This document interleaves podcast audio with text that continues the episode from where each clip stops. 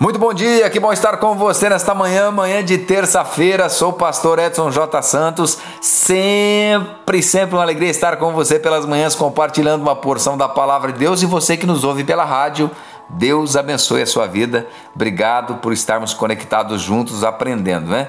Nessa semana, falando de falências, eu quero falar com você sobre mudança, né? Porque se tem uma falência, é necessário uma mudança.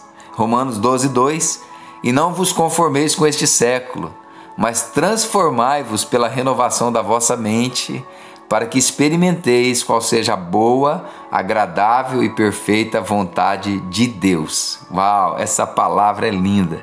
Fala sério, tem dia que nem a gente mesmo se suporta, né?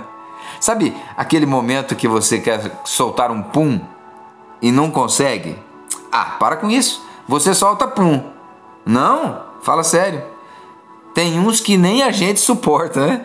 Você pensa, foi a comida estragada, meu Deus, só pode. Mas aí, você está com aquela vontade terrível de soltar o danado. Veja, não é aquele que não pode, porque você está perto de pessoas e não sabe qual será o resultado. É aquele que você não consegue. Ô oh, coisa terrível! Jesus, difícil demais, então você consegue. De algum jeito ele sai e você pensa com você mesmo: meu Deus, uau, que alívio! Graças a Deus! Obrigado, Jesus. Se você é cristão, você fala assim, né? Se não, você fala um daqueles palavrão mesmo, bem cabeludo, mas na verdade é a expressão da alma, o alívio. Você resolveu algo que estava roubando, matando você. Quando entendemos falências e corrigimos áreas específicas das nossas vidas e a coisa corrigida se apresenta é um alívio. É como um pum da alma que você não conseguia soltar, que gritava, mas que não conseguia resolver. Sabe por que aumentamos o tom da voz? Porque não temos argumentos. Sabe por que um pai, uma mãe bate no filho, na filha? Porque não sabe o que fazer. Se tivesse a atitude de estudar sobre o assunto, não precisaria bater. Meus pais foram ótimos pais.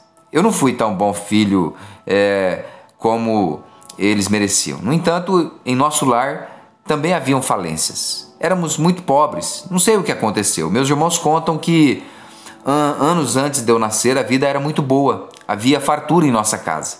Mas veio uma crise em nosso lar e o meu pai nunca mais se recuperou financeiramente. Por outro lado, recebemos valores incríveis da parte deles. Minha mãe era a expressão do amor do céu na terra. Meu pai batia. Ah, mas batia. Tinha uma mangueira de jardim preta, eu me lembro dela. As minhas pernas também. Na casa da minha querida Tânia, segundo ela, quem batia era a mãe dela, a sogra. A sogra que eu conheci era uma mulher incrível. Um dia, em uma conversa amigável na roda da mesa, a Tânia disse: Mas a senhora batia em mim. Ela sorriu e disse: Eu não me lembro. Tânia rebateu na hora: Mas as minhas pernas sim, mãe. Quando o Raniel, nosso filho, nasceu, Tânia foi estudar sobre o assunto. Eu não queria saber, eu tinha outros compromissos. Quando chegou a idade da birra, ela chega, um dia, naquele dia, eu olhei para ele e pensei: hoje eu bato. Quando eu peguei ele para a tarefa da correção domiciliar, Tânia olhou para mim e perguntou: O que você vai fazer? Eu ergui os ombros e disse: Bater. Ela sorriu Sabe aquele sorriso? Com os olhos quase fechando que congela a alma da gente? Então, esse. Você não vai bater. Nessa casa, os filhos não apanham, os pais conversam. A pior parte é que eu não sabia o que conversar. E eu descobri naquele dia, naquele momento, que me faltavam argumentos. Eu só sabia fazer o que eu recebi do meu pai. Minha alma gritou, mas não era hora de soltar o que estava dentro dela. Eu confesso que pensei em várias coisas ao mesmo tempo, mas eu decidi que o melhor era engolir tudo e mudar a forma de pensar. E para isso, eu precisava colocar coisas novas no lugar, para que na próxima vez eu estivesse pronto para o diálogo, com ela e com Raniel. Sabe o que é bom? Bom mesmo é se relacionar com pessoas saudáveis. Mas volta e meia a gente encontra uns diferentes, né? Tem, tem até aqueles que se autodenominam bipolar. só para justificar os puns terríveis e fedorentos da alma que soltam pela boca, ferindo aqueles que dizem amar.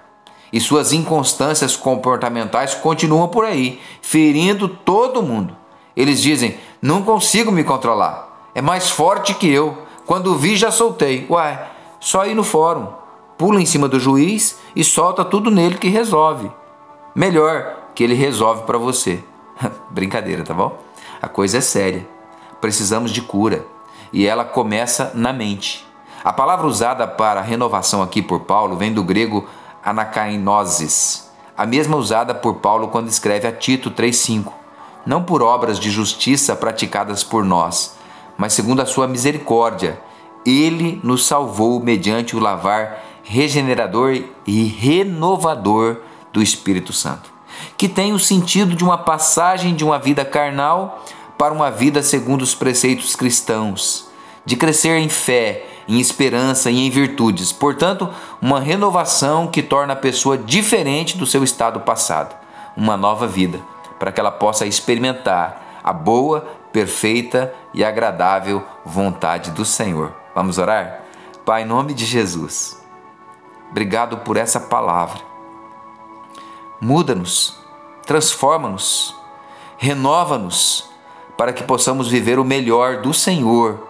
Em nome de Jesus, amém e amém. Que Deus abençoe você, que Deus abençoe seu dia. Um abraço.